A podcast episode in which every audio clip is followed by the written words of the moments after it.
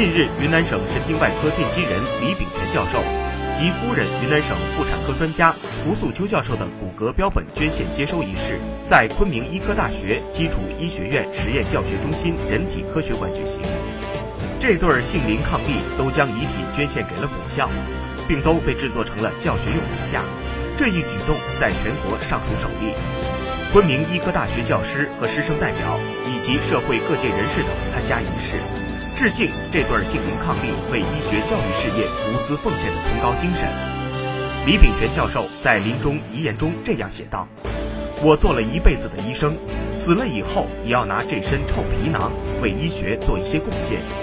学生在我身上练熟后，病人就可以少受些痛苦。